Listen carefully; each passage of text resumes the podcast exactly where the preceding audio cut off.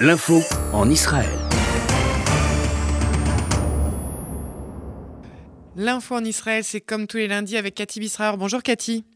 Bonjour Marika. Alors comme euh, la une nous le dit bien en Israël ce matin, c'est la normalisation, cette normalisation qui continue dans ces rapports diplomatiques entre Israël et euh, des, pays arabes, mais pas seulement. Euh, ce week-end, c'est avec euh, le Bhoutan qu'un accord a été, euh, signé par l'ambassadeur d'Israël en Inde, Ron Malka. Euh, Cathy, euh, c'est donc euh, ce processus de normalisation accéléré, sans doute peut-être, avec euh, ces dernières semaines de la présidence Trump qui agite aujourd'hui l'opinion euh, en Israël ce matin Oui, on parle déjà d'un autre pays, de Oman, avec qui Israël a des relations officieuses déjà depuis de très longues années, et ce serait également euh, imminent. Vous avez raison de dire que c'est lié à la fin du règne de Trump, euh, du changement euh, de direction à la Maison Blanche, mais du point de vue israélien, il s'agit euh, de ces dernières semaines, ce qui s'est passé ces dernières semaines, ce qui va se passer certainement les prochaines semaines, d'un changement à dimension non seulement historique mais géopolitique. C'est clair que la situation d'Israël isolée totalement dans, au Moyen-Orient, isolée totalement dans le monde arabe en 48 et même en 1900 et surtout en 1967, aujourd'hui vous avez une situation qui est totalement euh, différente. Israël n'est plus isolé, Israël multiplie ses relations avec le monde arabe et ce que l'on dit, ce que disent les spécialistes ici, ici c'est que ça non seulement des, une importance évidemment pour toutes ces relations bilatérales, mais également euh, dans tous les conflits qu'Israël va continuer à mener euh, avec l'Iran, avec les Palestiniens, avec euh, le Hezbollah. Tous ces conflits-là vont changer en partie, pas totalement, mais vont changer en partie de nature en raison justement de ces liens entre Israël et euh, le monde arabe et le monde musulman euh, qui sont en train de se créer depuis quelques semaines.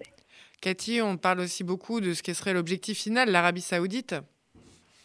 Alors, sur l'Arabie Saoudite, c'est clair que c'est l'objectif numéro un et de Donald Trump et de Benjamin Netanyahu. Vous dire que pour l'instant, les avis sont plutôt euh, euh, pessimistes. Disons, ceux qui connaissent bien euh, l'Arabie Saoudite disent que Certes, il y a des pressions énormes et également beaucoup de tentations. Apparemment, les États-Unis ont promis énormément à l'Arabie Saoudite s'ils acceptent de dire oui à Israël avant que Donald Trump quitte euh, la Maison Blanche.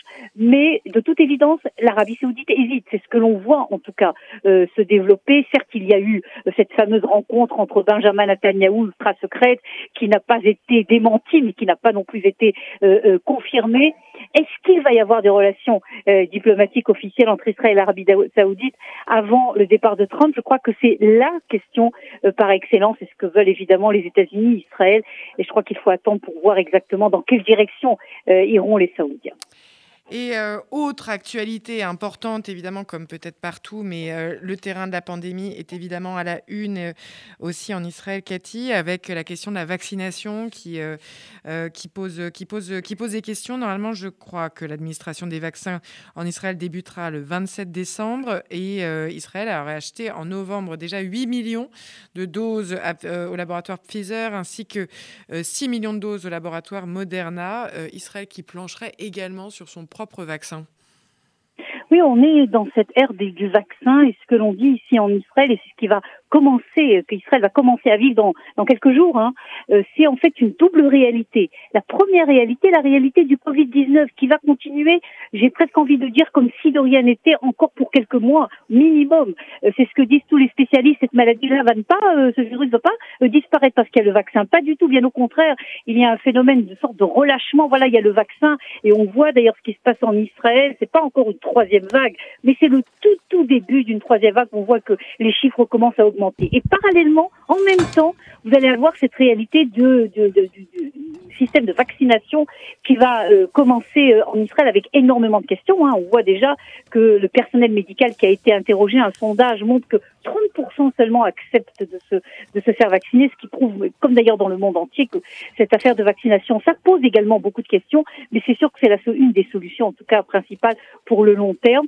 Et je crois qu'Israël va servir un petit peu de modèle parce que ça va être le premier pays qui véritablement va commencer à la fois qui vit le Covid et qui d'autre côté va commencer une période de vaccination à grande échelle parce qu'il est question pas seulement du personnel médical, pas seulement des personnes âgées, mais euh, un- une des discussions qui est en ce moment même d'ailleurs, il y a une réunion en ce moment même au ministère de la Santé, avec la présence de plusieurs responsables du gouvernement, de permettre la vaccination à qui veut. C'est-à-dire que même des jeunes de 20 ans qui voudraient se faire vacciner pourront se faire vacciner. C'est cette décision qui doit être prise dans quelques heures et c'est sûr que ce sera évidemment avec beaucoup de conséquences sur la manière dont sera introduit le vaccin à grande échelle en Israël.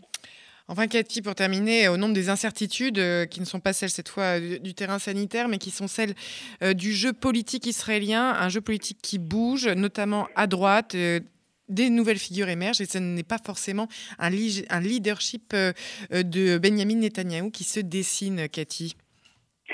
Écoutez, côté incertitude, il y en a une. Est-ce que oui ou non? C'est une question de quelques heures maintenant, ou quelques jours maximum. Est-ce que oui ou non euh, la Knesset va décider de se disperser donc et automatiquement il y aura des élections euh, d'ici le mois de mars? Ça c'est un point d'interrogation. Il faudra il faudra attendre encore quelques jours pour répondre. Ce qui n'est plus du tout une incertitude, c'est ce que vous venez de dire, c'est l'entrée de Guy Sarr qui change de tout en tout euh, la situation au sein de la droite israélienne et également de l'échiquier politique. Parce que qu'est-ce qu'on voit dans les sondages C'est véritablement passionnant au niveau de la carte politique israélienne. Vous voyez une, une, poussée de la droite, c'est-à-dire que Guidon Sarr, qui est véritablement à droite, prend des voix au centre-gauche et, et prend pas vraiment totalement ses voix au Likoud, prend ses voix au centre-gauche. Conclusion, vous avez aujourd'hui un bloc de la droite qui est nettement, nettement majoritaire. Si des élections aujourd'hui devaient se dérouler, sans aucun doute, c'est la droite qui l'emporterait en Israël. Mais c'est vrai, et vous venez de le dire, au sein de cette droite, Benjamin Netanyahu n'a plus de majorité. Vous avez d'un côté Guy Tsar, vous avez de l'autre côté Naftali Bennett et Avigdor Lieberman et, et, et, et d'autres également au sein du Likoud. On entend de plus en plus de rumeurs, de rumeurs. Et là, Benjamin Netanyahu, véritablement un défi énorme. S'il veut continuer à régner euh, en Israël, ce sera très très très compliqué car il a véritablement euh, maintenant des, concurrents et des concurrents très sérieux euh, qui sont en grande partie très populaires également au sein de, la droite israélienne. Donc Anne dit encore une fois Cathy, élection ou pas élection? Écoutez, je ne peux pas répondre. Et je crois que personne aujourd'hui ne peut répondre. Je crois que la seule personne qui le sait, c'est Benjamin Netanyahu. Lui seul le sait. Il doit faire le calcul, et c'est ce qu'il va faire comme calcul, un calcul froid, euh, un calcul politique, euh, un calcul d'intérêt personnel et d'intérêt du Likoud, de savoir s'il y a des élections dans, dans, dans trois mois, est-ce que ça sert oui ou non ses intérêts C'est ça la question auquel il faut répondre. Est-ce que la question sera plus dangereuse pour lui dans un an ou sera plus dangereuse aujourd'hui maintenant C'est ça la question et c'est en, en fonction de la réponse que Benjamin Netanyahu va donner, certainement avec ses conseillers, à cette question qu'il y aura oui ou non des élections. L'affaire qu'il y aura des élections pour l'affaire du budget ou pas du budget, c'est sûr que c'est euh, des balivernes. C'est clair que c'est pas c'est pas ça le sujet.